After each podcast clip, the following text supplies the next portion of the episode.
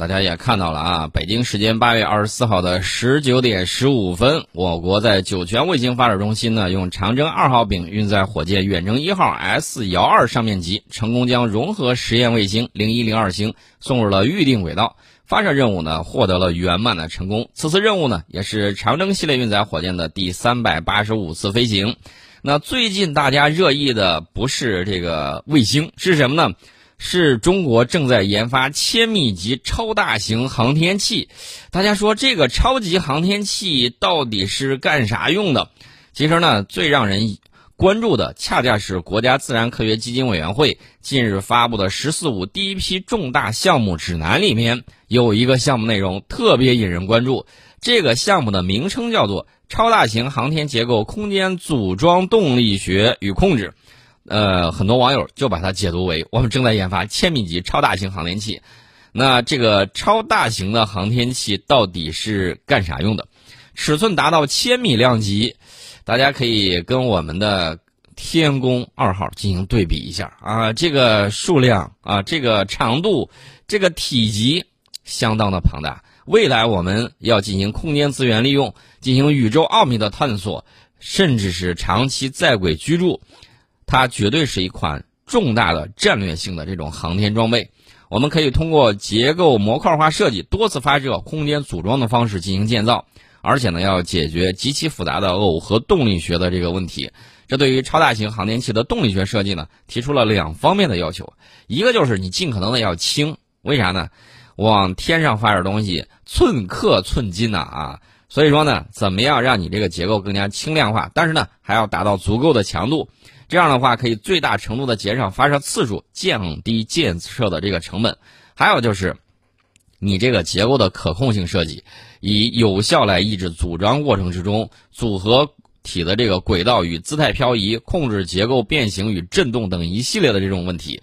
所以说，想要建造超大型的这种航天器，除了肉眼可以看到的巨大的人力和物力的这种需求之外，还需要克服海量的这种技术难题，但是我很开心，为啥开心呢？因为我觉得我们国家有梦想，啊，这个超大型航天器过去的时候，只是你会看到美国在它的这种科幻片里面出现，当然我们现在放在了“十四五”重大项目指南里面，而且是第一批的，所以说呢，我们中国人的这个太空梦啊，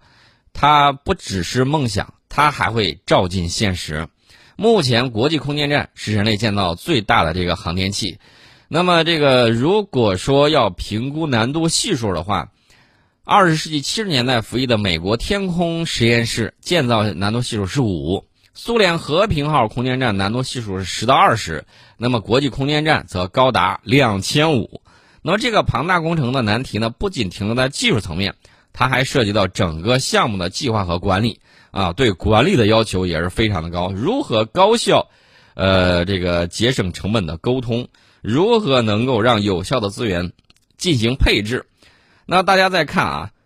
千米级的这个超大型航天器的复杂程度、难度是远远超过国际空间站的，它的建造难度将成几何级的这种增长。你要说这个国际空间站难度是两千五，我可以明确的告诉大家，这个难度系数。呃，绝对不会低于一万啊！你要说它这个可能加个零，我觉得都有可能。那么受限于运载火箭的推力限制，我们看到国际空间站呢，呃，采用的是分别建造各个部件，然后在太空组装的这种模式。然而，国际空间站从1998年发射舱进入这个太空到2010年最终完成建设，先后花费了十二年。此时，2001年发射的码头号舱段已经接近了寿命的末期，可以想象，工程量远比国际空间站更为庞大的千米级超大型航天器建造的时候，可能需要花费更长的建造时间。所以说呢，对于核心部件的使用寿命啊，提出了更高的要求，而且需要考虑灵活更换部件的这种需求。这个原因很简单，你看国际空间站就是个典型的例子，它花了十二年时间啊，把这个东西搞成了，但是提前发射的这个。码头号舱段一直在天上飘来飘去，飘去飘来，它已经接近寿命末期了。你再把它装上，好像也就没有什么作用，对不对？这时候需要发射新的。但是当时你在建造的时候，你并不知道哪一块儿它先提前用得上，所以呢，这个也是一方面的这种需求。而且千米级超大型航天器的体积非常的庞大，它还必须要考虑如何应对太空碎片的威胁。空间站在我们看来其实并不是特别大，以咱们地面的这个观点去看，这个在太空之中的房子，呃，也不能满足地面人士对这个空间的这个需求。但是你想象一下，如果是千米级的，这个绝对相当的宽敞，而且可以做很多大型的实验。呃，但是呢，我们知道啊，国际空间站它现在面临的一大威胁就是周边的太空碎片。它现在主要是用这个技术来进行监测，一旦发现有碰撞的危险，马上改变轨道高度进行避让。当然，千米级超大型航天器的这个体积和质量是相当的庞大。你说它带了一些宝贵的燃料，你老是让它在这儿躲这个太空碎片，是不是有点划不来啊？所以说呢，它怎么办呢？是安装上厚重的防撞装甲，还是说让它用自带激光炮，然后碰到这种太空碎片的时候，直接把这种碎片呢直接给消灭掉？啊，还是有其他设计方案？这个不得而知啊。这些问题听起来都很科幻啊，都是千米级超大型航天器必须考虑的这个问题。但是它的应用前景那是非常广阔的，最典型的一个例子就是太空电站，呃，这种运行在三点六万公里高度地球同步轨道上的超级空间站，通过巨型太阳能电池阵将太阳能呢转化成电能，再依靠微波或者是激光来传输到地面，可以全天候大规模的发电。有人可能会说，会不会破坏这个大气层啊，或者什么之类的？如果你有这方面的考虑，我们完全可以让它当成一个太空的加油站，对不对？呃，其他的这个打算远航的一些火箭、一些飞船，提前在这儿停靠，或者说我们实验一个太空帆船，呃，然后呢，让这个超大型航天器呢，用它源源不断的这个太阳能，用转化成激光或者微波的方式，啊，如果以激光的方式照射在这个即将远航的太阳能帆船上面，照在它的这个激光帆上。然后呢，就可以把它的速度不断的加速，加速到什么样的程度呢？加速到光速的可能十分之一，啊，八分之一，会不会加速到这样的这个距离？然后让它到最近的，离我们几光年、两三光年远处的这个恒星去探索一下，这个也是相当的给力。可能我们有生之年就能够看到我们的这个太阳能帆船。远航到一个未知的恒星啊，不是一个未知，一个人类从未到达过的恒星星系，哎，这也是很给力的事情。包括你到这个太阳系的边缘去探索的时候，可能就比现在要快速的多，啊，这是我们给大家聊到了我们这个梦想，啊，顺便说一下现实啊，这个俄罗斯科学院的库尔纳科夫普通化学与无机化学研究所最近开发出了一种获取这个航空和航天。电子产品隔热和电热涂层所需陶瓷材料的新方法，主要使用的是这个氧化铟钾锌。呃，他们的这个方法呢是通过燃烧凝胶制备这种粉末，然后呢可以把制备温度呢降低到五百摄氏度到一千摄氏度，并且使合成的时间呢缩短近二十倍。相关研究论文呢发表在欧洲陶瓷学会杂志上啊，大家看到没有？我们古老的这个陶瓷啊，在当今的这个时代，尤其是在航天领域，发挥了非常巨大的这种作用。呃，不断有新的这种技术呢，让我们的这个陶瓷啊，这种古老的这种技能，然后呢，插上了腾飞的这种翅膀，陶瓷隔热效果是比较好的，耐高温啊，能力比较强。那么有一些新的这个技术手段，然后呢，让陶瓷甚至兼具了这种钢的这种性质，既能耐高温。又能够像钢材一样保持相应的这种，啊弹性啊。我们知道陶瓷虽然硬度很高，但是它比较脆啊，往地上一摔，啪一下就烂了。如何能够让它像钢材一样，既保持相当高的硬度，又保持相当的这种弹性啊？这个也是我们一些科学家在努力去探索的这么一个情况。我们先进一下广告，广告之后我们给大家接着聊。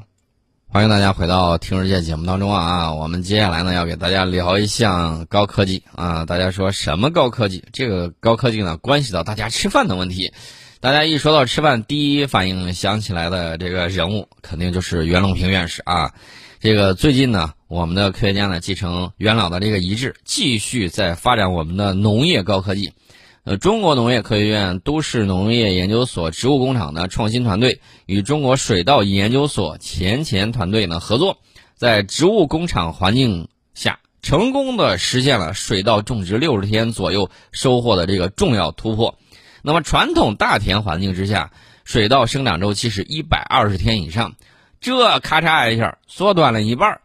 这对加速这个作物育种提供新的这种技术途径。大家可以想象一下，紧急情况之下啊，六十天它就可以收获。那你想想，一年有多少个六十天，对不对？这个就让人大家感觉啊，这个一年是不是能好几熟啊？啊，如果按照这种环境，如果环境模拟的比较到位，那这个一年五六熟，这个感觉是有的。你想想，增产多少粮食？